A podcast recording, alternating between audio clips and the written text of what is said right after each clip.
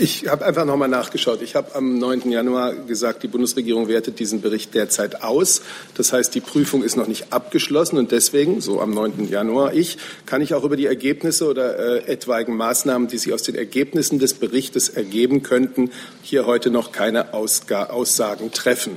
So, äh, das heißt, ich habe nicht gesagt, dass der Bericht danach äh, öffentlich gemacht werde und ich Ihnen hierüber berichten würde. Ich konnte dazu an dem Tag noch keine Aussage treffen.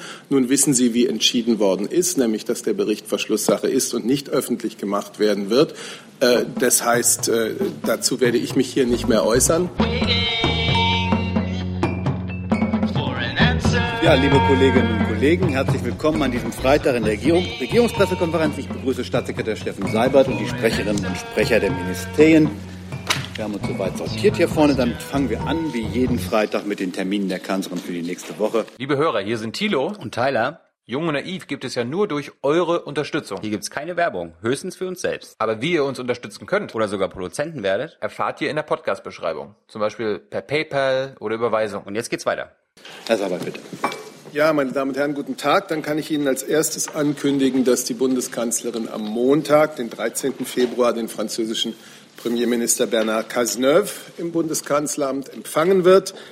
Äh, nach seiner Ankunft um 16 Uhr sind Pressestatements vorgesehen und dann das Gespräch der beiden Regierungschefs. Am Montagabend äh, wird sich die Bundeskanzlerin mit äh, dem Präsidium des Bundes der Vertriebenen, BDV, zu einem internen, also nicht presseöffentlichen Gespräch treffen. Das Ganze zwischen 18 und 19 Uhr im Bundeskanzleramt. Am Dienstag kommt der Ministerpräsident aus Tunesien, Youssef Chahed. Er wird um 12.15 Uhr im Kanzleramt mit militärischen Ehren begrüßt. Im Mittelpunkt der Gespräche der beiden Regierungschefs die bilateralen Beziehungen, die aktuelle Sicherheitslage in der Region, Migrationsfragen und die deutsch-tunesische Zusammenarbeit. Gegen 13.30 Uhr gibt es eine gemeinsame Pressekonferenz.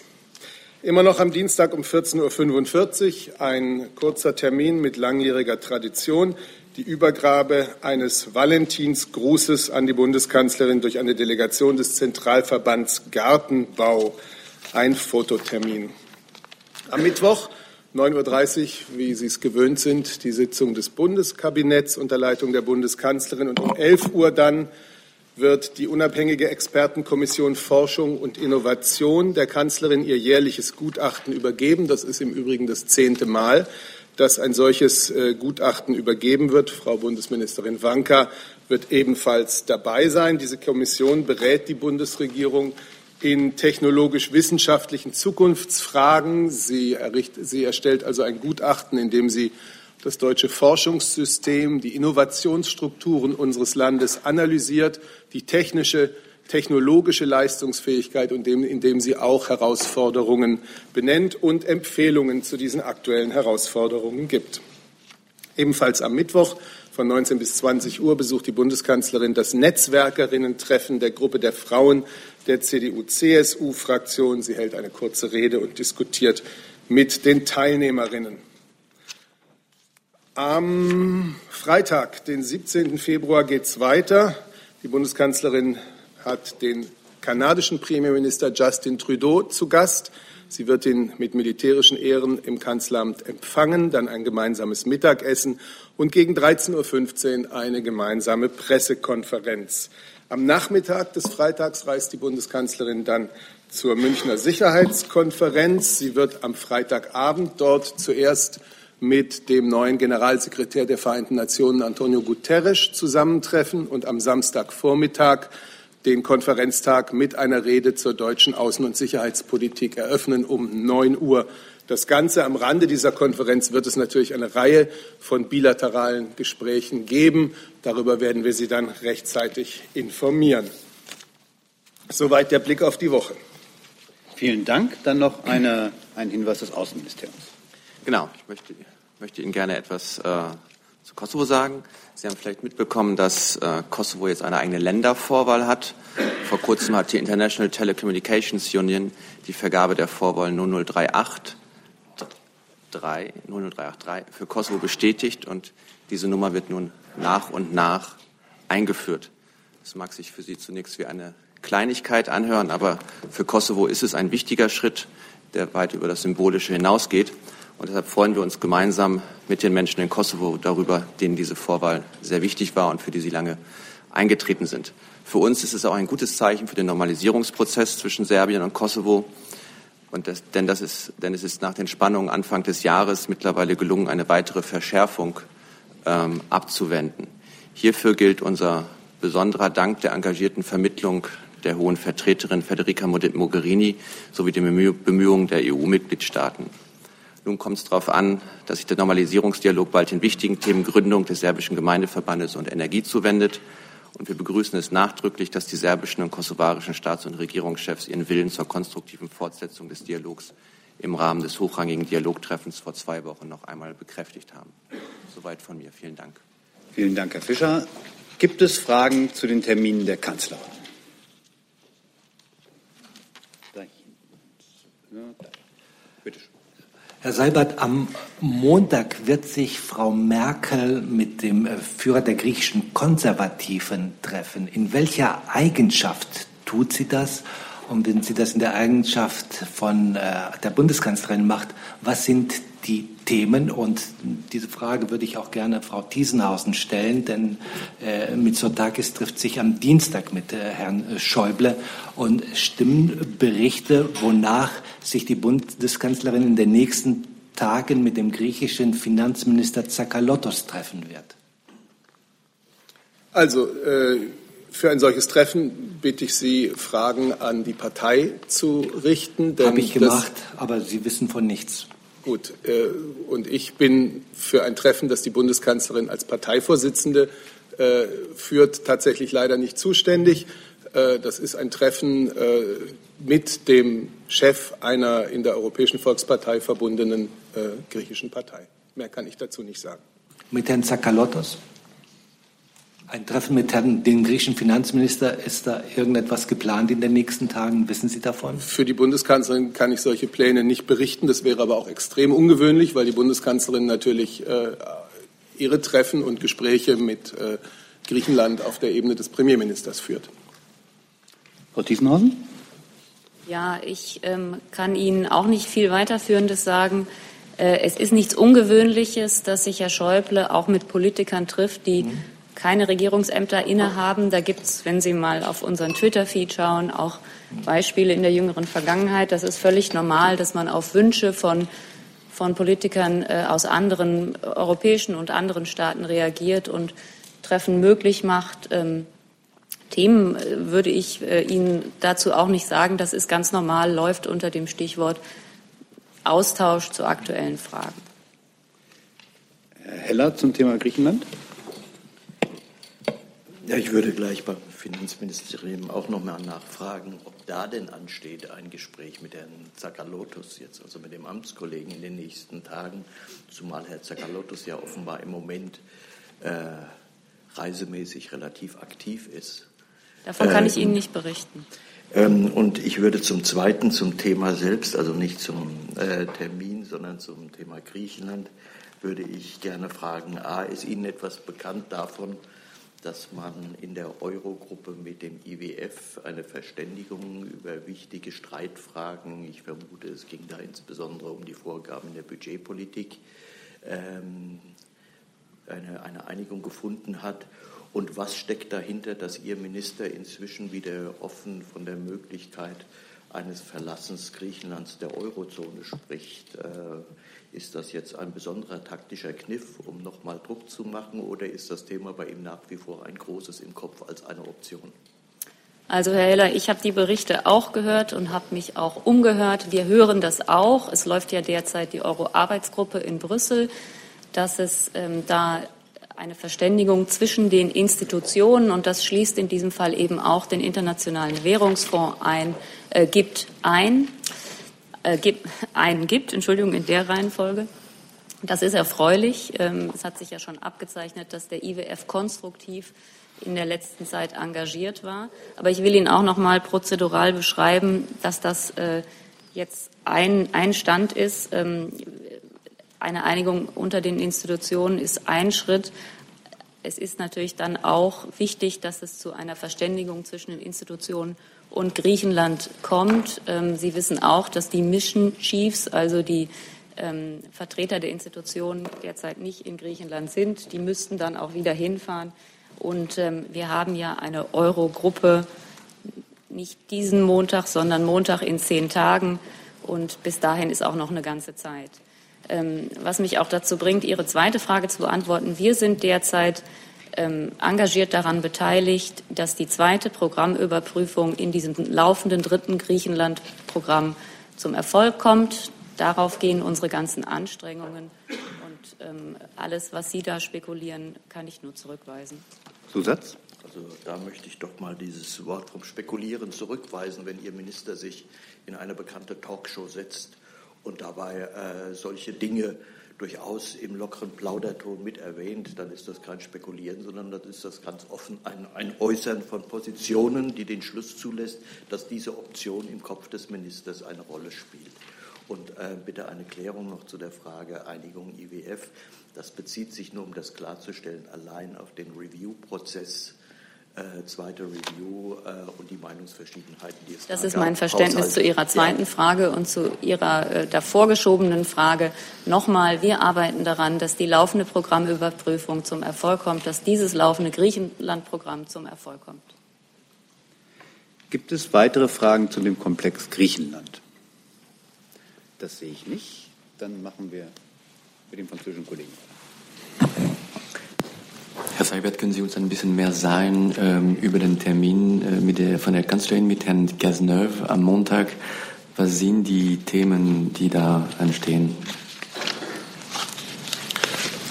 Na gut, also äh, ich brauche Ihnen nicht noch einmal zu sagen, wie eng gerade Deutschland und Frankreich zusammenarbeiten in diesem Prozess, der in Europa ausgelöst durch das britische Referendum auf die Schiene gebracht worden ist, ein Prozess der, der Neubestimmung, ein Prozess äh, der Selbstvergewisserung Europas und auch der Bestimmung künftiger Ziele. Das alles soll ja ähm, zum 60. Jahrestag der römischen Verträge dann äh, Ende März in Rom auch gemeinsam öffentlich gemacht werden. Und das ist natürlich ein ganz wichtiger Teil unseres Gesprächs äh, oder des, des Gesprächs am Montag und äh, aller Kontakte, die wir derzeit mit den französischen Partnern haben. Aber die anderen Themen, die derzeit für Europa Herausforderungen bedeuten, Migration, Handel, das alles mag auch Thema des Gesprächs sein. Ich möchte dem jetzt nicht weiter vorangreifen. Aber die große Überschrift ist sicherlich Deutschland und Frankreich ähm, werden ihre enge Zusammenarbeit, ihre traditionell enge Zusammenarbeit, gerade auch in dieser ähm, europäischen Schlüsselphase, in der wir sind, natürlich vorantreiben. Weitere Fragen zu dem Termin der Kanzlerin? Herr Heller. Ähm, zu dem Gespräch mit dem äh, tunesischen Gast. Äh, ich meine, heute in einem Interview mit dem Bremer Bürgermeister am Rande die Äußerung gehört zu haben, dass die Kanzlerin im Rahmen des Gesprächs gestern Abend zugesagt habe oder versprochen habe, in die drei Maghreb-Staaten zu fliegen. Ist das schon so konkret, dass man sagen kann, wann und wo stimmt das überhaupt? Also es ist nicht so konkret, dass ich Ihnen hier jetzt konkrete Informationen dazu geben könnte, aber da würden wir Sie dann natürlich wie immer rechtzeitig informieren. Weitere Fragen zu den Terminen der Kanzlerin sehe ich jetzt nicht. Fragt Herr Delf. Spontan, bitte. Herr Sabat, können Sie schon irgendwas sagen zu äh, Gesprächen der Kanzlerin in München? Gibt es da auch äh, Gespräche mit Vertretern der US-Regierung? Also ich habe gesagt, äh, es wird noch weitere äh, Begegnungen geben und ich würde jetzt an dieser Stelle mal sagen, es ist sehr wahrscheinlich, dass es auch eine Begegnung dann mit äh, dem angereisten Vizepräsidenten Pence geben wird. Aber ich kann das, da es noch nichts, noch keine ganz festen Planungen gibt, hier noch nicht so verkünden. Aber ich halte es für hochwahrscheinlich. Gibt es Fragen zu dem Komplex Kosovo? Gibt es nicht? Dann machen wir jetzt hier weiter. Das Innenministerium. Ich habe eine Frage zu den tschetschenischen Flüchtlingen. Ähm, der Präsident des Bundesamtes für Verfassungsschutz hat jetzt am Mittwoch im ZDF die Meinung geäußert, er kann sich nicht vorstellen, dass der Transit der Tschetschenen äh, aus dem Kaukasus nach Europa und nach Deutschland ohne des Wissens oder sogar der Unterstützung der russischen Geheimdienste erfolgt. Gibt es denn Anhaltspunkte oder Hinweise, wie es in dem Film behauptet wird, ähm, dass unter den tschetschenischen Flüchtlingen eine große Anzahl von Agenten des russischen Geheimdienstes befindet? Ich kenne den konkreten Film jetzt ehrlich gesagt nicht. Insofern ist es schwierig, zu einer Behauptung Stellung zu nehmen, die mir nicht bekannt ist. Aber ich kann äh, jedenfalls Beweise in diese Richtung gehen, würden ich Ihnen nicht berichten. Zusatz bitte. Gibt es denn äh, Hinweise, keine Beweise, sondern Hinweise oder Anhaltspunkte oder eine Zusatzfrage?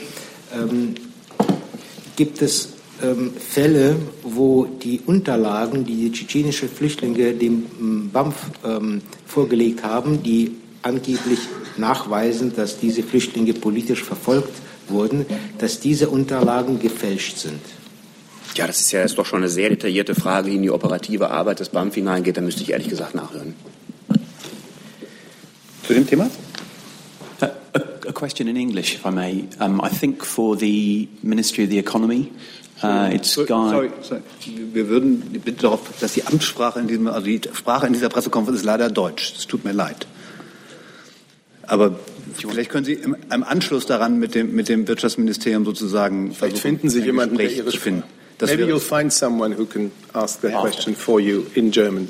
That's okay. the, the, rules of the game. Okay. After the press conference. Maybe no, after the press conference. during the press conference. During the press conference, but you have to you have to ask in German. Please. Plenty of have to ask in Thank you. Okay. Thank you very much. So, so dann äh, der Kollege Jessen hilft gerne aus. Das ist sehr nett.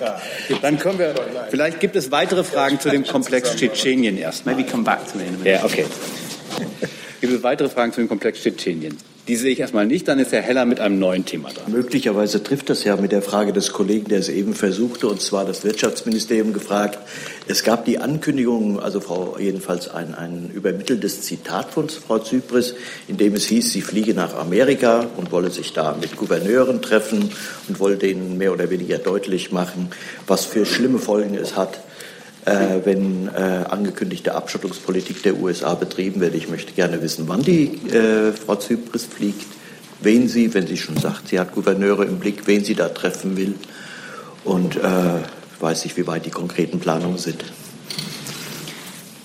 sage ich gerne was zu Herr Heller. Lassen Sie mich ganz kurz das einmal noch in den äh, Kontext setzen. Ähm, mir ist wichtig zu sagen vorab für das äh, Bundeswirtschaftsministerium, dass ähm, die USA ein sehr, sehr wichtiger Handelspartner für äh, Deutschland ist und dass wir selbstverständlich ein äh, großes Interesse daran haben, mit den USA ähm, sehr konstruktiv zusammenzuarbeiten und diese gute, äh, auch wirtschaftliche Zusammenarbeit in Zukunft äh, fortzusetzen. Frau Zypris hat dazu immer gesagt, dass ähm, wir allen Grund dazu haben, in die Gespräche, die anstehen, selbstbewusst zu gehen dass wir ein sehr starkes wirtschaftliches Land sind, dass Europa auch äh, mit dem Binnenmarkt ein sehr starker wirtschaftlicher Kontinent ist und dass wir mit diesem Selbstbewusstsein im Rücken auch die Gespräche führen können. Selbstverständlich ist, dass sobald der designierte US-Wirtschaftsminister Wilbur Ross ähm, formal im Amt ist, dass wir dann äh, die Gesprächskontakte auch zu ihm aufnehmen und äh, dass wir uns dann auch schnellstmöglich um einen äh,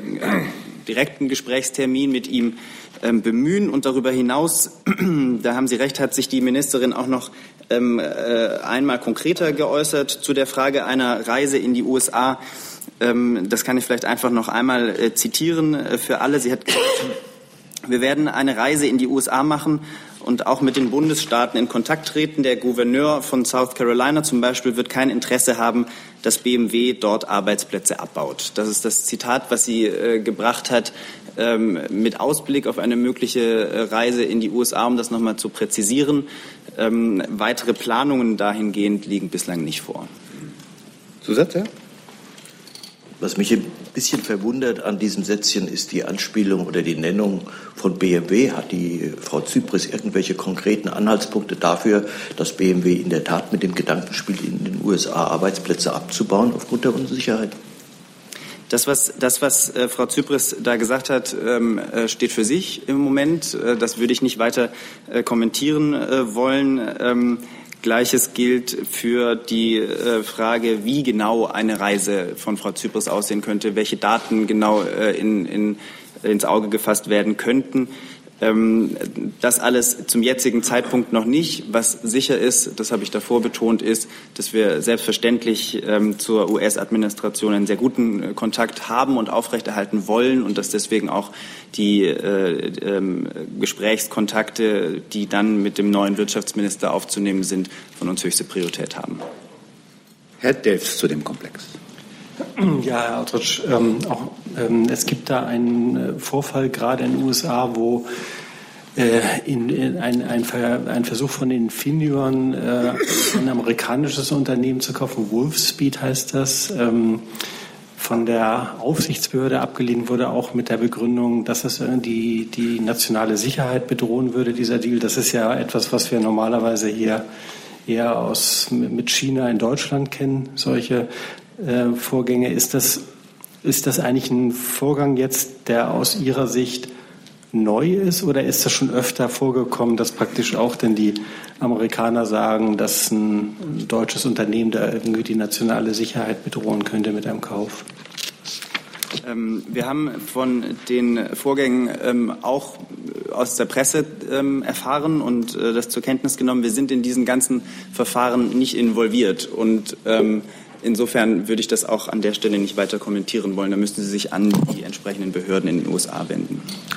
Aber könnten Sie vielleicht einfach die Informationen, Sie müssen doch irgendeinen Überblick haben, wie jetzt Kaufaktivitäten deutscher Unternehmen in den USA, ob die irgendwie behindert werden, äh, wie das bisher gelaufen ist. Haben Sie da irgendeinen Überblick? Wir haben da äh, keine, keine weiteren Erkenntnisse zu, die in äh, diese Richtung deuten würden. Okay. Herr Lange dazu. Herr Audrich, ich hätte gerne noch gewusst, den Zusammenhang äh, Gouverneur und äh, Handelspolitik, den verstehe ich ehrlich gesagt nicht, den die Ministerin dahergestellt hat. Also Gouverneure haben, wenn ich das richtig weiß, keinen Einfluss auf die äh, bundesweite oder auf die Gesetzgebung der Vereinigten Staaten. Also was soll das dann bringen? Was will die Ministerin erreichen, wenn sie dann mit einem Gouverneur spricht? Danke.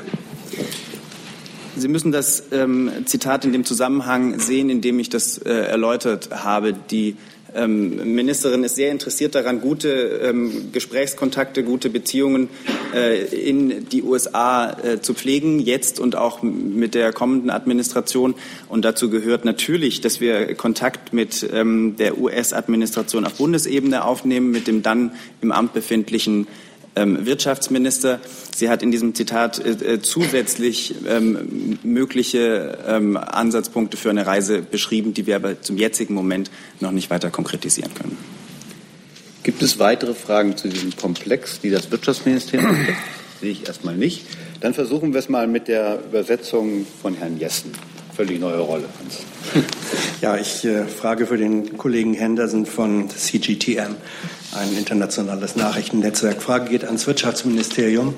Und die Frage ist, ob im Wirtschaftsministerium überlegt wird, ob es illegal sein könnte, äh, Rüstungsexportlizenzen zu gewähren, ähm, zu erteilen in Länder wie Saudi-Arabien, ähm, wo es Hinweise gibt, dass Kindersoldaten eingesetzt werden, äh, zum Beispiel im Jemen-Konflikt.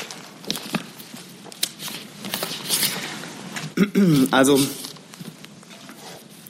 Lassen Sie mich vielleicht ähm, zu dem gesamten Komplex und dann auch in dem Zusammenhang, weil Sie äh, ähm, jetzt den Bezug zu Kleinwaffen sehr eng äh, machen, Kindersoldaten, Klein, äh, Kleinwaffen, ähm, vielleicht ähm, mit ein, zwei Sätzen äh, ausholen an, an der Stelle. Die Bundesregierung verfolgt äh, insgesamt eine ähm, äußerst restriktive Rüstungsexportpolitik und ähm, die äh, hat ein, ein Rüstungsexportregime geschaffen in den letzten Jahren in dieser Legislaturperiode, dass es dass das strengste ist, was es in Deutschland äh, jemals gab. Äh, dazu haben wir gerade in dem Bereich äh, Kleinwaffen eine ganze Reihe von von äh, Neuerungen innerhalb dieses äh, Jahres äh, oder innerhalb dieser Legislaturperiode äh, eingeführt.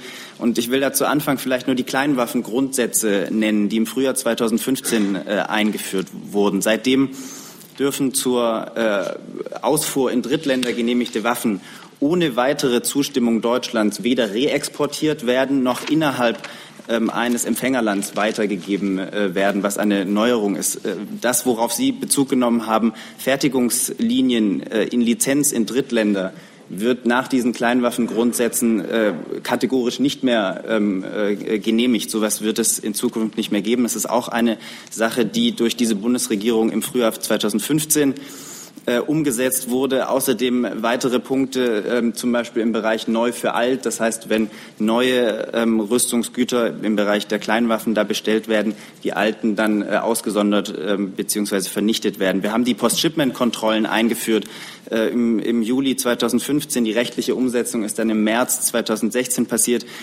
Das heißt, dass wir bei Empfängerstaaten, äh, bei Drittländern äh, darauf achten oder sie müssen zwingend in Zukunft Endverbleibserklärungen äh, oder in den Endverbleibserklärungen festlegen, dass Vorortkontrollen ermöglicht werden. Das heißt, es ist auch ein weiterer ähm, Punkt, an dem wir deutlich machen, dass wir ähm, äh, ein sehr großes Interesse daran haben und sehr viel dafür tun, dass zum Beispiel Kleinwaffen nicht in die Hände von Kindern geraten können.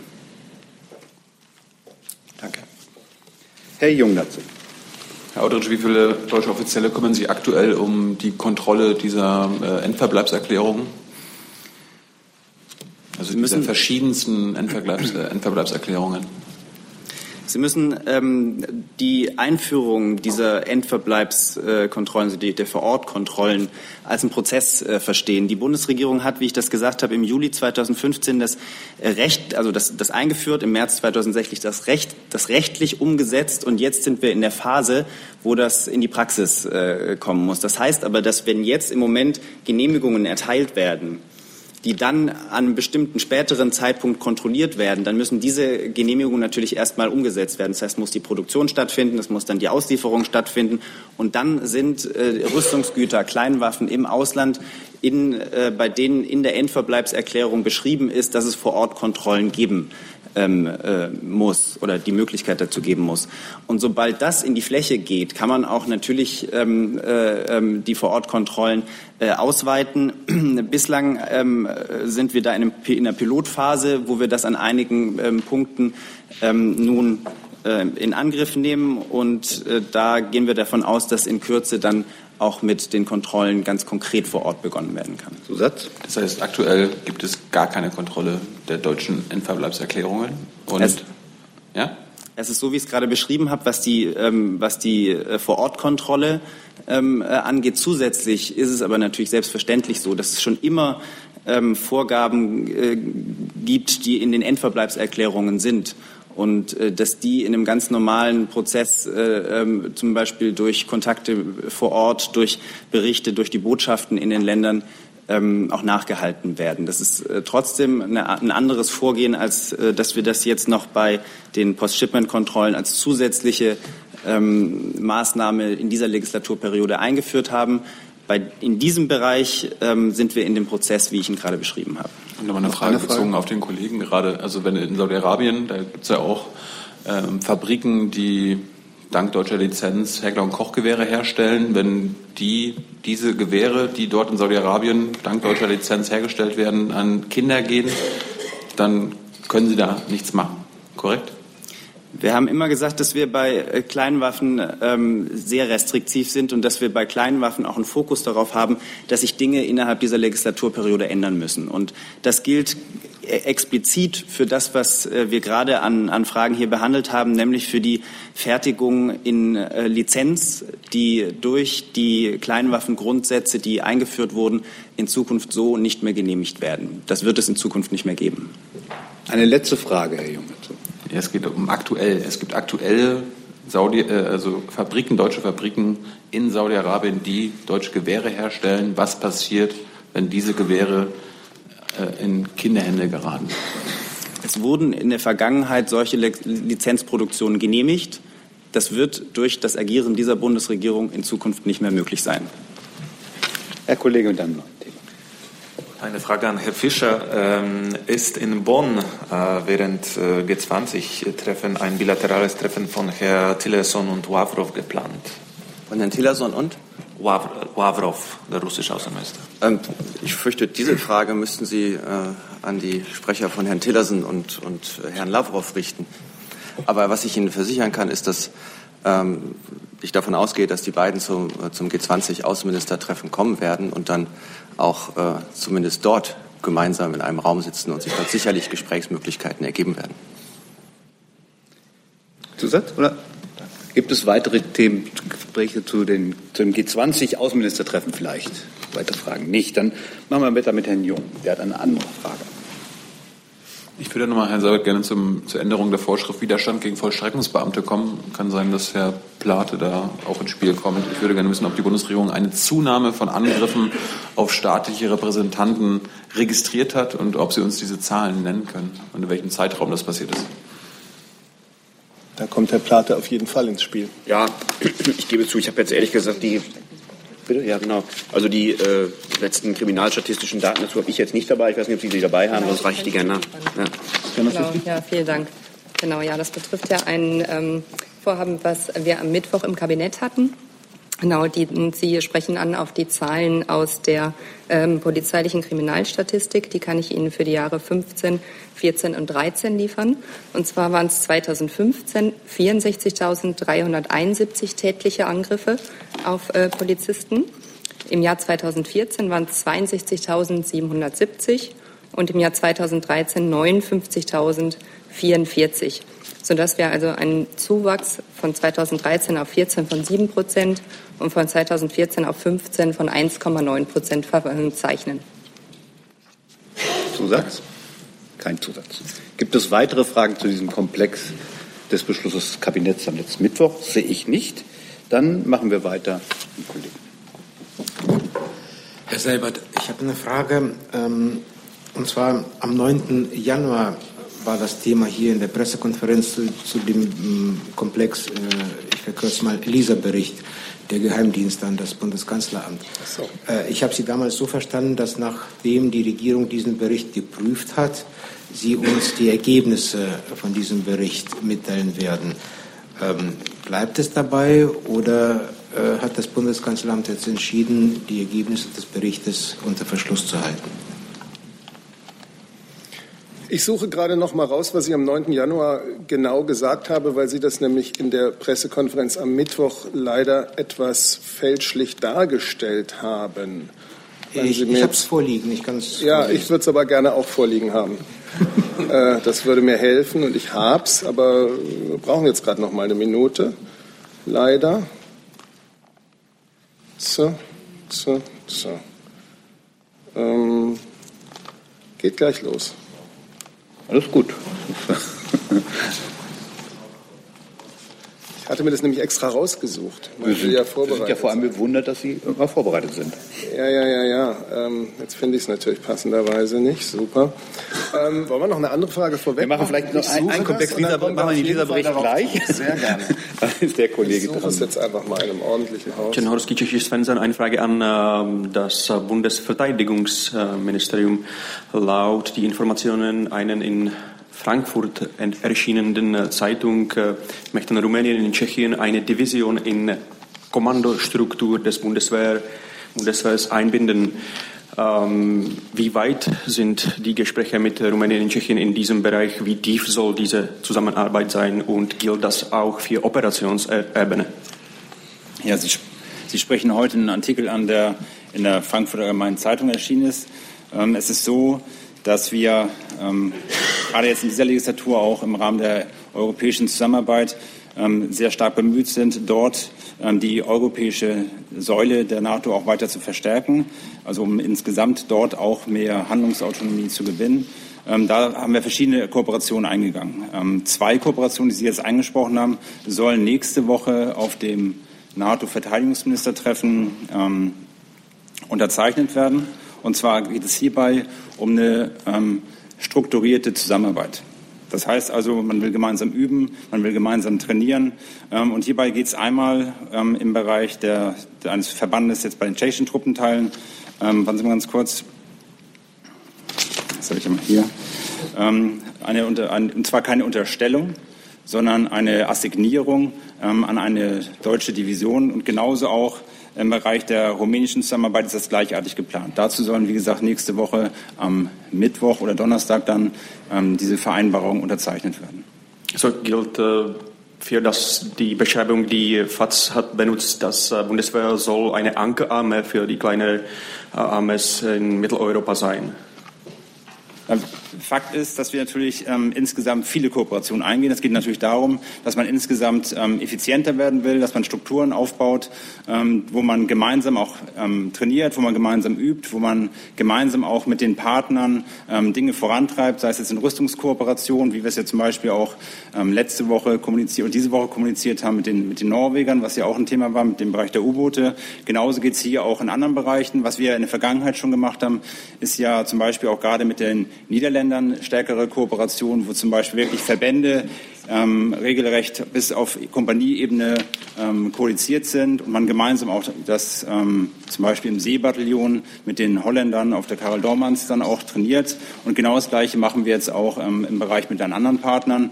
Und ich denke, das ist eine Win-Win-Situation für alle Partner, weil man dort natürlich die Chance hat, gemeinsam dort ähm, Strukturen aufzubauen, die für die Zukunft dann auch wirklich ähm, stark sind. Und ähm, das ist, glaube ich, der Sinn und Zweck, ähm, der jetzt dahinter steckt. Und da sind wir jetzt einen ganz großen Schritt weitergekommen. Äh, reagieren Sie damit auch äh, an Aussagen des neuen äh, Regierung in, in Washington äh, Richtung NATO mit diesen Gesprächen? Habe ich akustisch nicht verstanden. Äh, ich meine, ob diese Pläne oder diese Gespräche sind auch die Reaktion auf die Aussagen äh, des neuen Regierung, Regierungs in Washington Richtung NATO, dass äh, die Mitgliedstaaten sollen äh, mehr, mehr für äh, Verteidigung spenden, die sollen sich für, für selbst kümmern. Wir haben das ja schon 2014 auf der Münchner Sicherheitskonferenz gesagt, dass wir insgesamt mehr Verantwortung übernehmen müssen. Das verwirklichen wir und dazu sind natürlich auch die Gespräche, die jetzt auch laufen. Das ist ja keine Entscheidung, die jetzt von einem Tag auf den anderen Tag fällt, sondern das sind ja Gespräche, die über Wochen laufen, vorbereitet werden. Also insofern sage ich nicht, dass es jetzt eine kurzfristige Reaktion ist, sondern es ist insgesamt eine langfristige Reaktion. Wenn Sie viele Projekte gucken, die wir jetzt in den letzten drei Jahren ähm, realisiert haben, dann geht es immer in, in, die Richtung, wie können wir die europäischen Strukturen ähm, stärken, wie können können wir insgesamt besser zusammenarbeiten und wie können wir effektiver sein. Und das ist quasi ein Ausfluss, ein Ergebnis. Und ich denke, das ist ein gutes Zeichen für eine Stärkung insgesamt der ähm, europäischen Partnerschaft. Gibt es weitere Fragen zu diesem Komplex europäische Zusammenarbeit des Verteidigungsministeriums? Gibt es nicht, dann kommen wir jetzt ja. zu dem Zettel, den Herr Seibert gefunden hat, nämlich zum LISA-Bericht. Also ja, ich habe einfach noch mal nachgeschaut. Ich habe am 9. Januar gesagt, die Bundesregierung wertet diesen Bericht derzeit aus. Das heißt, die Prüfung ist noch nicht abgeschlossen und deswegen, so am 9. Januar, ich, kann ich auch über die Ergebnisse oder äh, etwaigen Maßnahmen, die sich aus den Ergebnissen des Berichtes ergeben könnten, hier heute noch keine Ausga Aussagen treffen. So, äh, das heißt, ich habe nicht gesagt, dass der Bericht danach äh, öffentlich gemacht werde und ich Ihnen hierüber berichten würde. Ich konnte dazu an dem Tag noch keine Aussage treffen. Nun wissen Sie, wie entschieden worden ist, nämlich dass der Bericht Verschlusssache ist und nicht öffentlich gemacht werden wird. Äh, das heißt, äh, dazu werde ich mich hier nicht mehr äußern. Äh, das heißt ja nicht, dass die gesamte Thematik sich damit erledigt habe.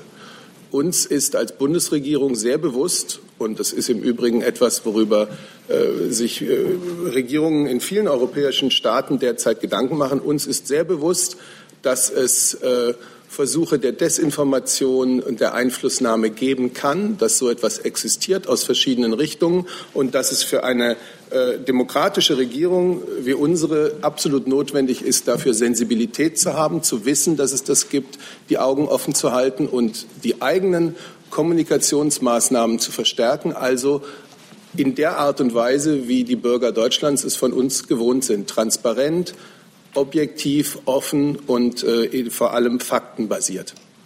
Zusatz? Ja, Herr Seibert, das habe ich auch zur Kenntnis genommen, dass das Verschlusssache bleibt. Ich habe auch nicht nach dem Inhalt des Berichts gefragt, sondern mhm.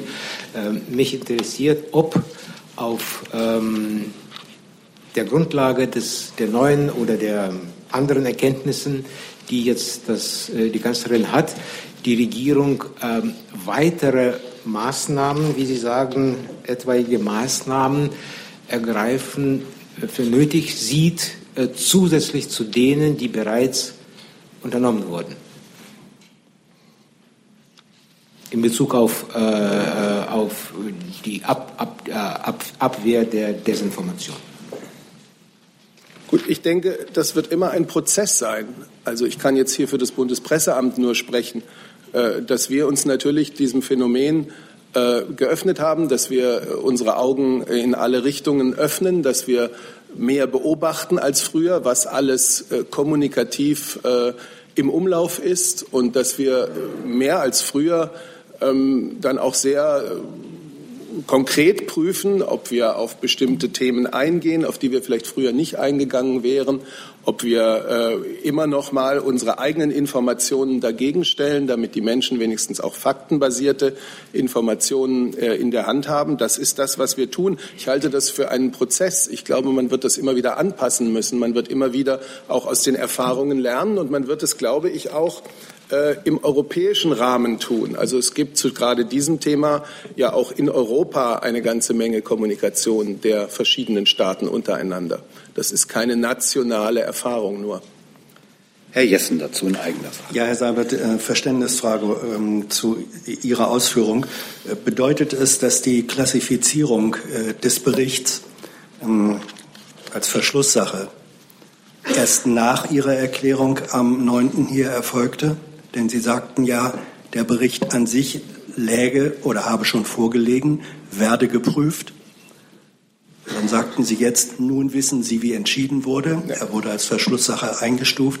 Das bedeutet also, entweder lag der Bericht vor und war noch nicht klassifiziert, sondern erst nach der Prüfung. Ist das richtig?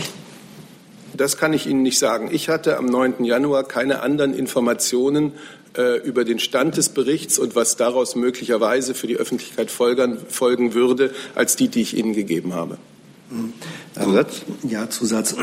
Weil es ist ja ein, äh, ein Unterschied, ob ein Bericht, der an sich abgeschlossen ist, vorliegt, geprüft wird, in diesem Stadium schon als Verschlusssache eingeordnet äh, ist dann hätte man damals eigentlich auch schon sagen können, Leute, der Bericht ist eine Verschlusssache, können wir gar nicht drüber reden.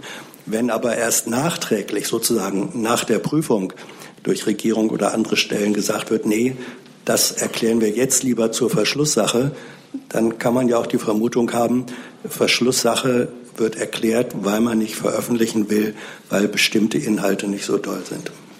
Ich kann Ihnen das schlicht nicht äh, beantworten. Ich weiß das jetzt nicht. Herr Jung dazu. Herr Platte, können Sie uns den neuesten Stand in Sachen Abwehrzentrum gegen Desinformation geben? Wo ist der Stand? Also der letzte Stand war ja, dass ich äh, Berichterstattungen, die es über vermeintliche äh, Pläne des BMI äh, zu diesem Thema gab, dass ich die nicht kommentiert habe, weil selbst ähm, nach der Berichterstattung, um die es da ging, es sich um interne Papiere gehandelt äh, hat. Ähm, ja, Mehr wird Sie vielleicht interessieren, ob das BMI ein solches Zentrum plant oder nicht, plant es nicht. Gibt es weitere Fragen zu dem Visa-Bericht? Das sehe ich jetzt nicht. Dann ist Herr Finken dafür nachfragen. Ich hätte auch noch eine Frage an das BMI, und zwar zu den Entscheidungen von gestern Abend. Herr Plate, wie bewerten Sie denn diese Entscheidungen auch im Hinblick auf die Rückführungen nach Afghanistan? Und im Speziellen noch eine Frage, können Sie sagen, äh, wie viel ein Flüchtling bekommt, wenn er freiwillig nach Afghanistan zurückgeht? Ja, also vielleicht fangen wir mal mit letzterem an. Also die Details des Starthilfe Plus Programms sind ja hier ziemlich äh, intensiv erörtert worden in den letzten äh, in den letzten Sitzungen und auch auf unserer Website im Detail veröffentlicht. Da würde ich ehrlich gesagt äh, Sie darauf verweisen. Ich habe das jetzt nicht für jedes Land auswendig parat, wie viel es ganz genau ähm, ist. Das kann man da aber alles abrufen. Ähm, die zweite Frage, die eigentlich sozusagen Ihre erste war, die Beschlüsse gestern Abend sind ganz grundsätzlich aus unserer Sicht ein guter Fortschritt äh, in die Richtung zu einer besseren Durchsetzung der Ausreisepflicht von Ausreisepflichtigen zu kommen.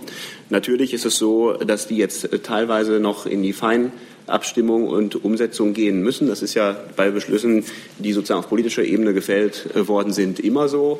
Viele von den äh, Gedanken, die da enthalten sind, sind Gedanken, die im äh, Bundesinnenministerium schon seit einer Weile gehegt und mit den worden sind und mit den Akteuren auch schon intensiv seit einigen ähm, Monaten zum Teil schon besprochen worden sind.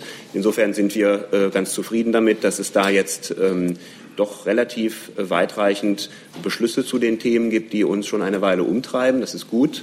Äh, einen unmittelbaren Zusammenhang zum Thema Afghanistan sehe ich jetzt ehrlich gesagt bei keinem dieser konkreten Beschlusspunkte. Aber wenn Sie da etwas ganz Konkretes im Auge haben, äh, zeigen Sie gerne mit dem Finger drauf, dann will ich das gerne versuchen, auch mit, mit Bezug zu Afghanistan einzuordnen. So ganz aus dem Stand gelingt mir das ohne gesonderten Hinweis offen gestanden nicht. Nee, okay. Herr Jung dazu. Herr Platt hat der Minister gestern gesagt, dass es Abschiebungen, also dass Abschiebungen nach Afghanistan unverzichtbar sind. Können Sie uns das erläutern, warum Abschiebungen nach Afghanistan unverzichtbar sein sollen? Und Herr Seibert, möchte die Bundesregierung Deutschland zu einem Abschiebe, Abschiebeland machen statt einem Aufnahmeland?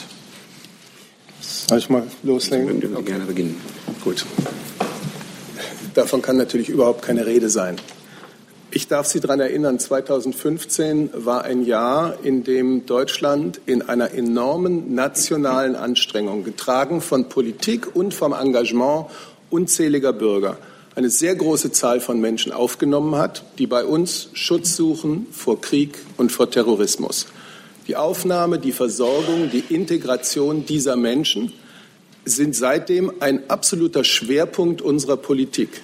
Und es kommen ja noch weitere, obwohl die Zahl der neu dazukommenden insgesamt kleiner geworden ist. Viele Maßnahmen der Bundesregierung, der Bundesländer, der Kommunen belegen das und viele Milliarden Euro, die zu Recht für diese große Aufgabe ausgegeben werden. 2016 haben wir dann ein Integrationsgesetz beschlossen, das nach dem Prinzip des Förderns und Forderns diesen Schutzbedürftigen einen klaren Weg in unsere Gesellschaft, in unseren Arbeitsmarkt, in unser Ausbildungssystem weist. Und all die Zeit war klar, dass all das nur geleistet werden kann, wenn wir auf der anderen Seite denjenigen, die nach einem rechtsstaatlichen Verfahren kein Bleiberecht haben, tatsächlich auch klar sagen, dass sie in unserem Land nicht bleiben können. Oder wenn wir ihnen Angebote zu freiwilliger Rückkehr machen. Und das ist der Rahmen, in den Sie die gestrige Veranstaltung einordnen müssen. Ähm, heute ist die Rückführung, auch die freiwillige Rückkehr, äh, viel stärker der Fall, viel häufiger der Fall als früher. Das wird durchgeführt, aber vieles kann verbessert werden. Und auf der, Prax auf der praktischen Erfahrung, die alle, die gestern im Raum äh, saßen, äh, fußend, haben sich die Kanzlerin, die Ministerpräsidenten und die Minister der Bundesregierung eben sehr ernsthaft beraten, wie man diese Rückführungspolitik äh, noch besser organisieren kann, wie man sie noch wirksamer machen kann mit den Ergebnissen, die Ihnen vorliegen. Aber einzuordnen ist das unbedingt in den ganzen Zusammenhang seit 2015. Aufnahme, Integration, aber eben auch Rückführung da, wo nach unserem rechtsstaatlichen Verständnis kein Bleiberecht vorliegt. Platter? Ich möchte ein bisschen noch ergänzen, gar nicht so viel, ehrlich gesagt, äh, aber äh, doch vielleicht zwei wichtige Aspekte. Es ist so, dass Sie natürlich dieses Zitat äh, ein bisschen aus dem Zusammenhang gerissen haben.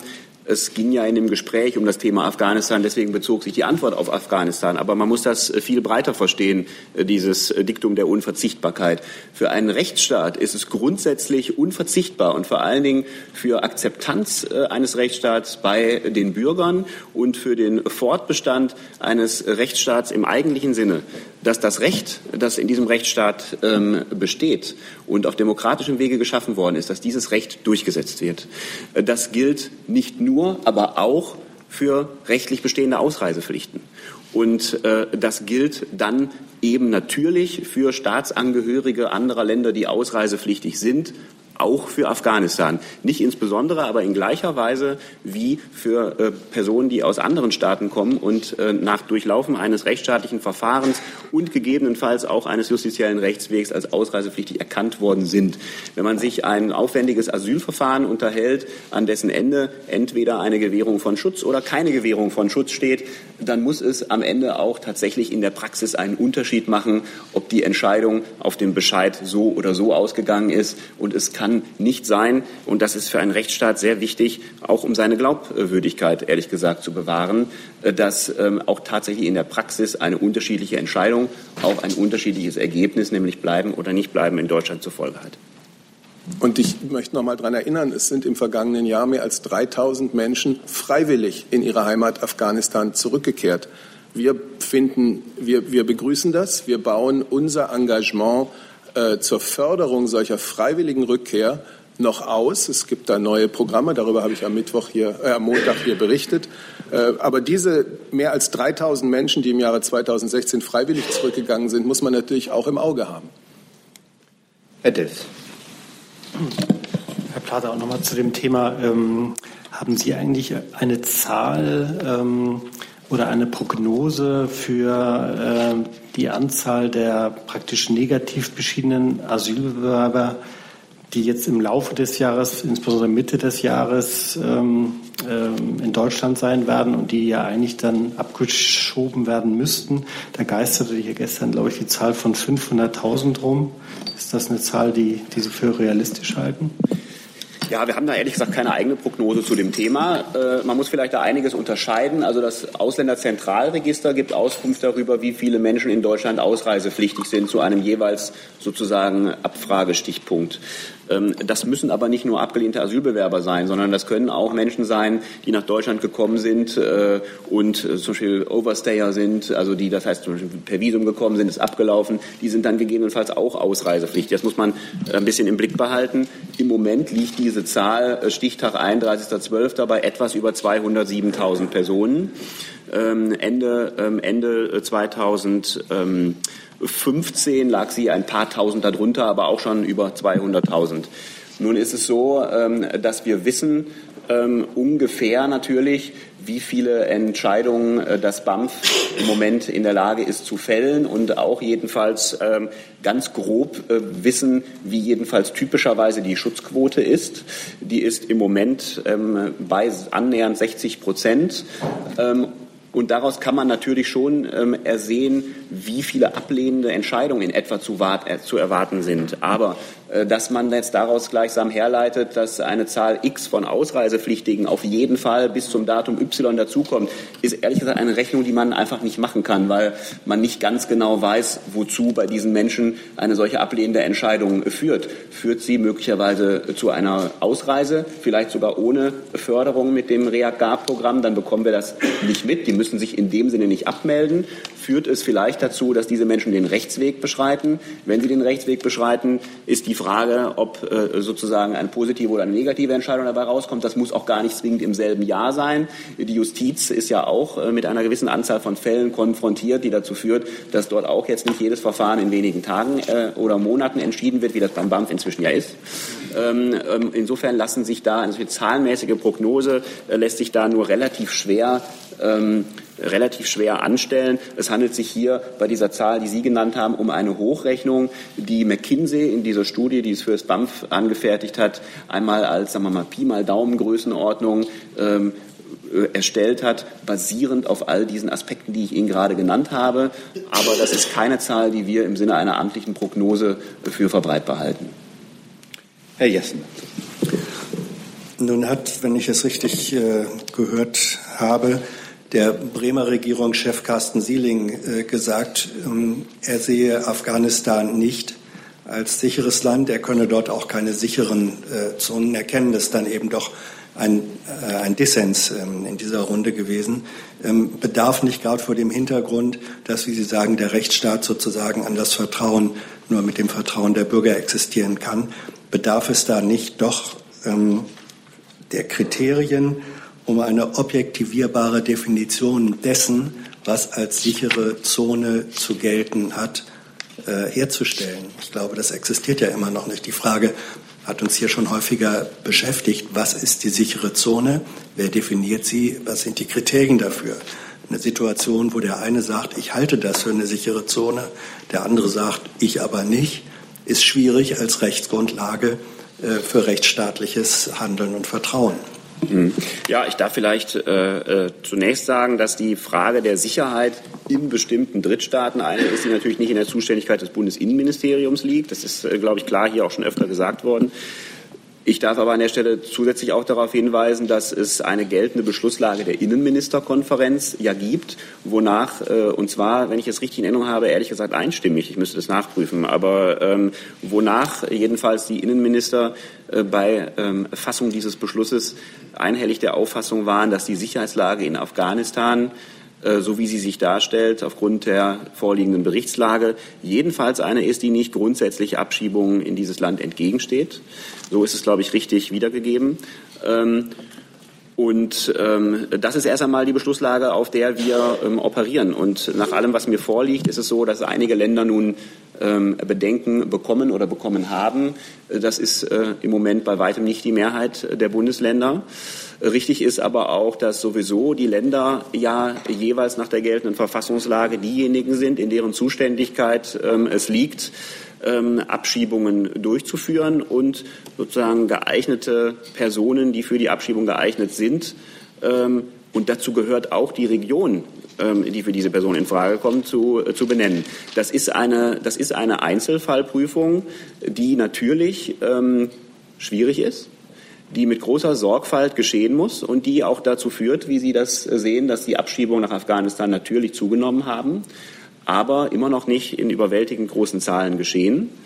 Ähm, und genau das ist gemeint, wenn der Innenminister sagt, die Abschiebungen müssen äh, konsequent, aber auch behutsam äh, fortgesetzt werden, nämlich nur da, wo es natürlich äh, verantwortbar ist.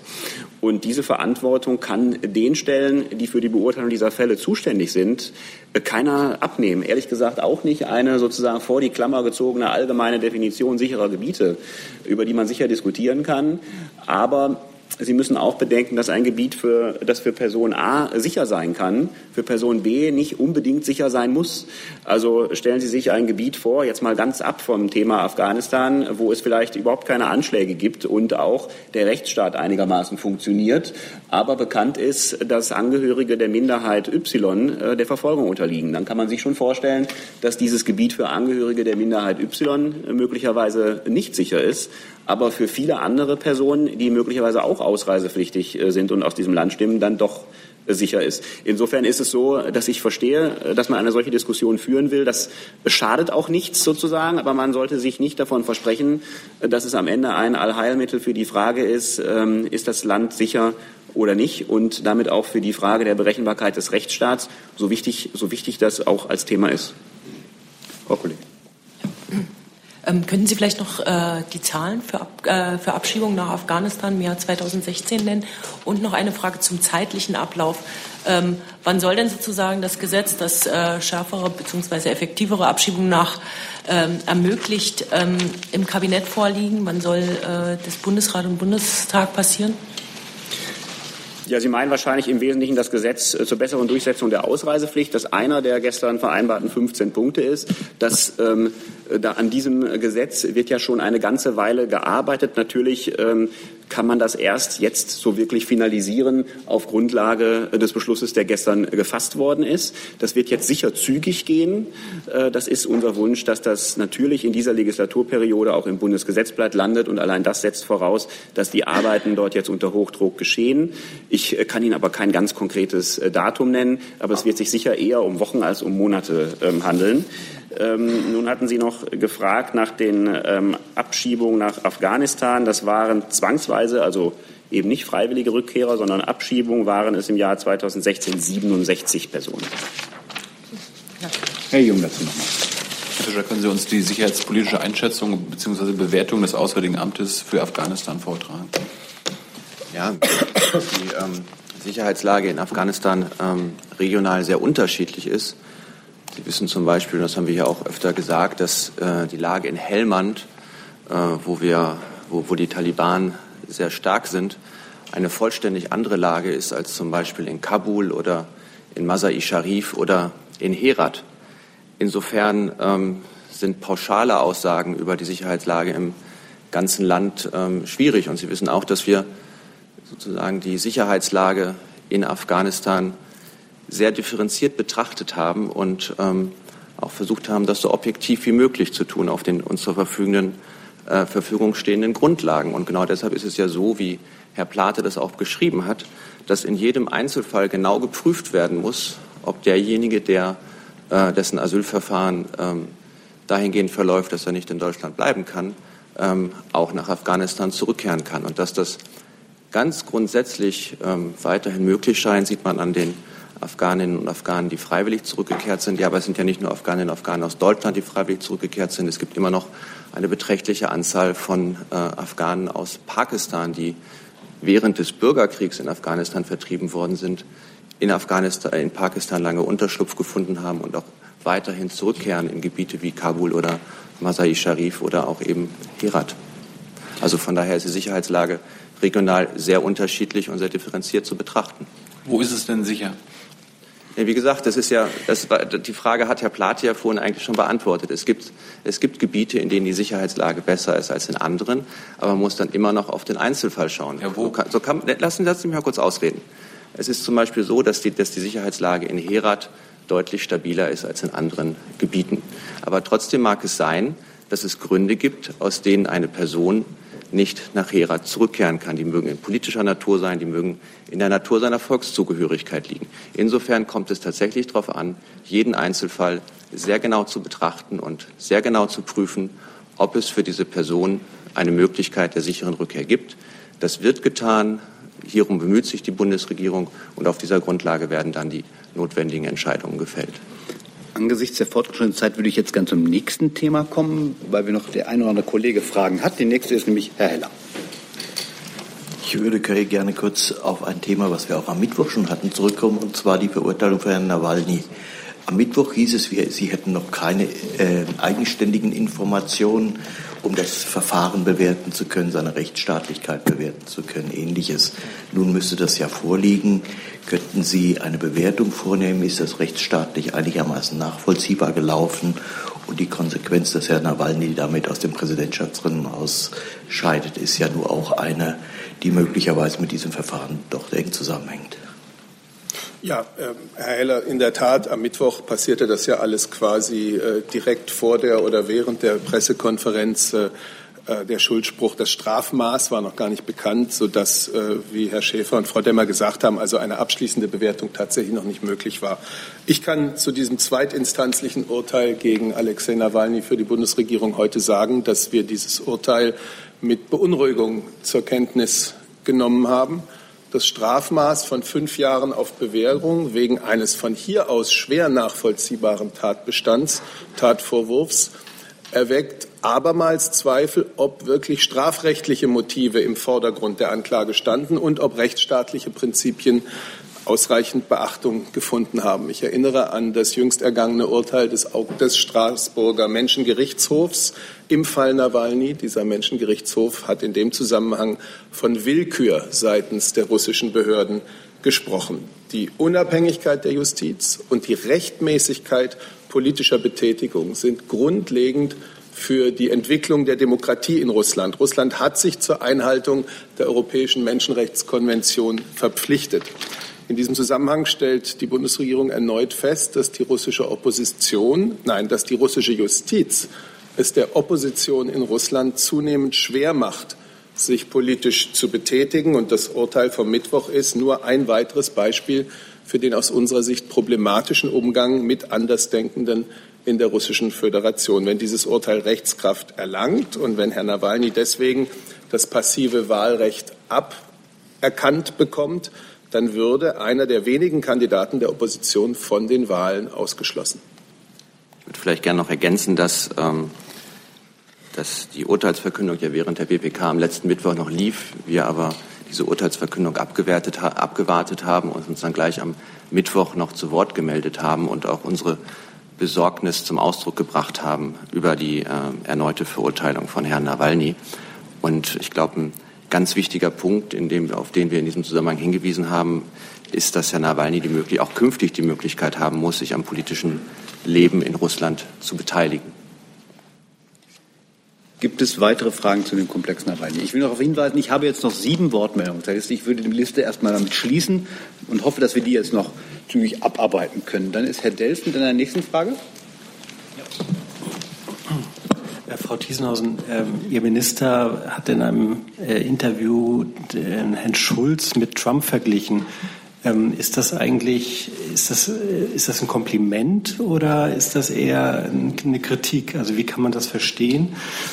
Weil ähm, Herr, Herr, Trump ist ja immerhin gewählt worden. Das würde denn ja heißen, dass er auch davon ausgeht, dass Herr Schulz gewählt wird? Oder wie, wie kann man das verstehen, diese Äußerung? Und Herrn Seibert, ganz kurz, ist das eigentlich auch denn die Haltung der der Kanzlerin oder die Sichtweise der Kanzlerin, dass sie äh, da einen ähnlichen Populismus bei Herrn Schulz entdeckt wie bei Herrn Trump?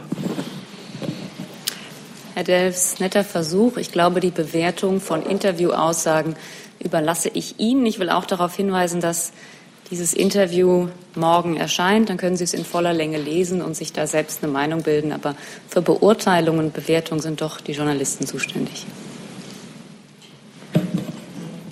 Ich habe dem überhaupt nichts hinzuzufügen.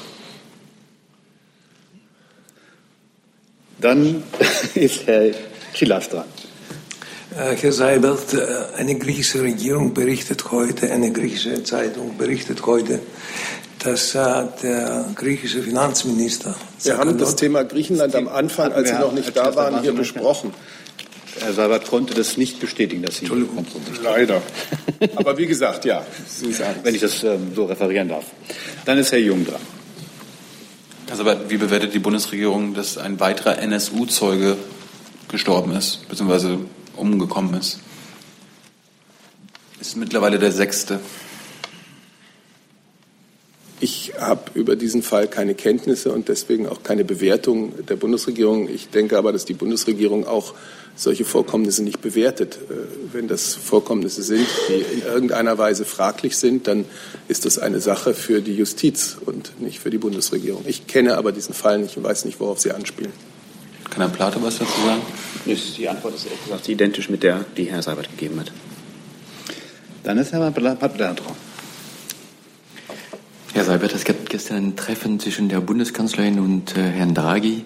Mhm. Ähm, können Sie ein bisschen was davon berichten und auch speziell, ob Sie über die Kritik von Herrn Trump äh, über die äh, Euro-Dollar-Wechselkurse gesprochen haben? Nein, ich kann davon nichts berichten. Die Bundeskanzlerin wurde von einem ihrer Kollegen gestern in der Pressekonferenz am Abend auch danach gefragt. Das ist eines, äh, einer der regelmäßigen Meinungsaustausche zwischen der Bundeskanzlerin und dem äh, Präsidenten der Europäischen Zentralbank. Die sind stets vertraulich. Dann ist Herr Zeigler. Ja, ich habe zwei Fragen an das Bundesumweltministerium im Zusammenhang mit den äh, Bauernregeln. Äh, Herr warum hat denn jetzt äh, die Ministerin äh, Abstand genommen von dieser Plakataktion? Und die zweite Frage, wofür genau entschuldigt sie sich denn eigentlich? Was wir da gemacht haben mit unseren Bauernregeln war ja oder ist eine unkonventionelle, frische und, und fröhliche äh, Zugang äh, zu einem sehr vielschichtigen, aber wichtigen äh, Problem, nämlich zu der Frage, wie können wir Umwelt und Landwirtschaft zusammenbringen. Diese Aufmerksamkeit, die wir erzielen wollten, ist schneller, ähm, haben wir schneller erreicht mit den Bauernregeln, als wir erwartet haben. Ähm, noch bevor die ersten Großflächenplakate überhaupt aufgehängt werden konnten, hatten sich die Motive landesweit äh, in großer Geschwindigkeit verbreitet über Internet, über äh, soziale Medien. Ähm, und man hatte, man konnte plötzlich das Gefühl haben, dass wir in der Bundesrepublik in einem Land von Dichtern und Düngern äh, leben. Ähm, viele Leute haben sich einen Spaß daraus gemacht, äh, selber Bauernregeln zu erfinden. Ähm, wir sind nach wie vor überzeugt, äh, dass diese Bauernregeln ähm, nicht dazu angetan sind, irgendjemanden zu beleidigen, zu diffamieren, zu verunglimpfen oder äh, dergleichen. Wir nehmen aber zur Kenntnis, äh, dass es Menschen gibt, die das ganz anders sehen. Ähm, ob tatsächlich aus Betroffenheit oder, oder politisch vorgeschoben oder instrumentalisiert ist eine ganz andere Frage, das lasse ich dahingestellt. Wir respektieren aber diese Gefühle und bedauern, äh, dass sie entstanden sind. Die Konsequenz, äh, die wir daraus ziehen, ist, dass wir diese Bauernregeln als äh, Mittel der Öffentlichkeitsarbeit äh, auch im Rahmen unserer Kampagne nicht weiter einsetzen werden. Ähm, und ähm, äh, dies ist auch der Hintergrund, dies auch vor dem Hintergrund, dass wir ja bereits das erreicht haben, bevor wir sie überhaupt weiter verbreiten wollten, nämlich die Aufmerksamkeit. Ähm, sie sind also sozusagen für den weiteren Fortgang unserer Kampagne gar nicht erforderlich. Jetzt geht es um den nächsten Schritt, wir führen den breiten Dialog über die Zukunft einer sozialen und ökologischen Landwirtschaft. Und dafür werden wir auf, ähm, äh, auf unseren Großflächenplakaten und auf anderem Wege in den nächsten Tagen werben. Zusatz? Wenn ich kurz nachfragen darf, äh, Dafür waren, wenn ich es richtig gelesen habe, 1,6 Millionen äh, äh, vorgesehen. Bleibt das Geld nun, wird das nun eingespart? Bleibt das im Etat des Hauses oder wird das, weil ich verwundere jetzt ein bisschen, weil ich höre, andere Plakate möglicherweise? Herr Zweigleit, äh, die Kampagne besteht ja nicht nur aus dem, äh, was wir als Bauernregeln verbreitet haben, sondern aus einer Vielzahl von Maßnahmen. Äh, es sind Anzeigen, es sind äh, Plakate, es sind Internetauftritte und dergleichen. Ähm, und für diese gesamte Kampagne steht uns ein Etat von rund, ich sage rund, 1,5 Millionen Euro zur Verfügung. Ähm, und ähm, wir werden die Kampagne mit anderen Anzeigen und Flächen weiterführen. Das steht völlig außer Frage. Denn es ist doch klar, die Inhalte, für die auf die wir mit dieser Kampagne aufmerksam machen wollten, die bleiben ja. Es sind unbestreitbare Tatsachen, die diesen Bauernregeln zugrunde liegen. Ähm, und die sind auch von niemandem, auch nicht von den Kritikern, grundsätzlich bestritten worden. Das sind Fakten. Wir haben ein enormes, äh, wir haben enorme Probleme mit äh, bestimmten Formen von Landwirtschaft.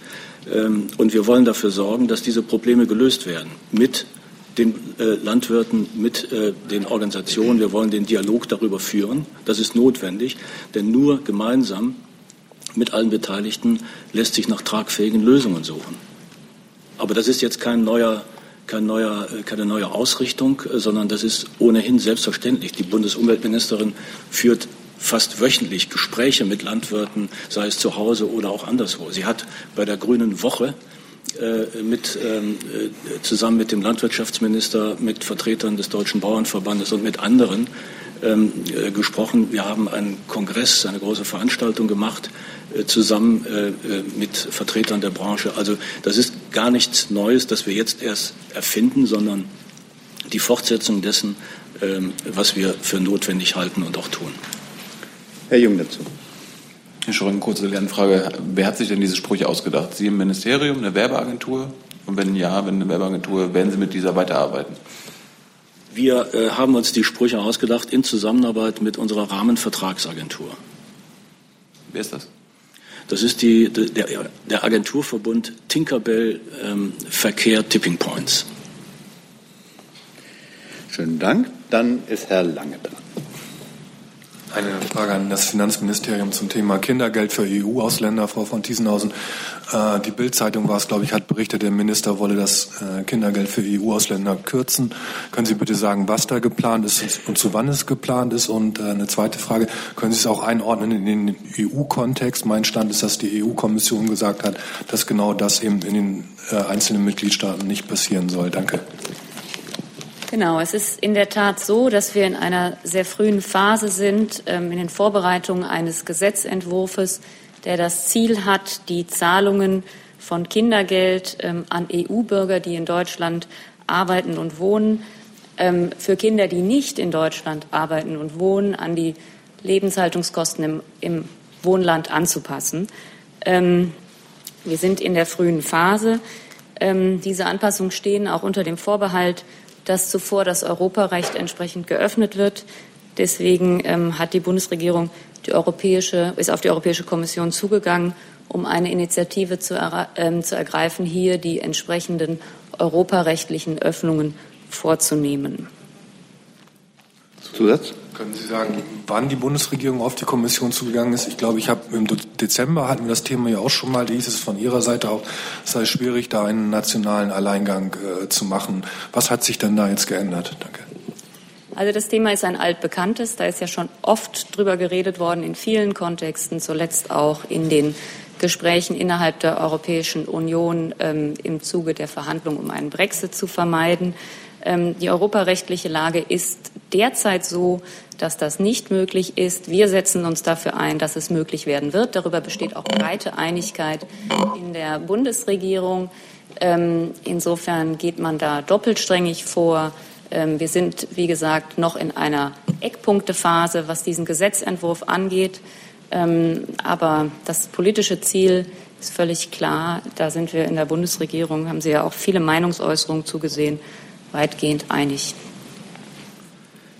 Dann kommen wir zu einem letzten Komplex. Liebe Hörer, hier sind Thilo und Tyler. Jung und Naiv gibt es ja nur durch eure Unterstützung. Hier gibt es keine Werbung, höchstens für uns selbst. Aber wie ihr uns unterstützen könnt oder sogar Produzenten werdet, erfahrt ihr in der Podcast-Beschreibung. Zum Beispiel per PayPal oder Überweisung. Und jetzt geht's weiter.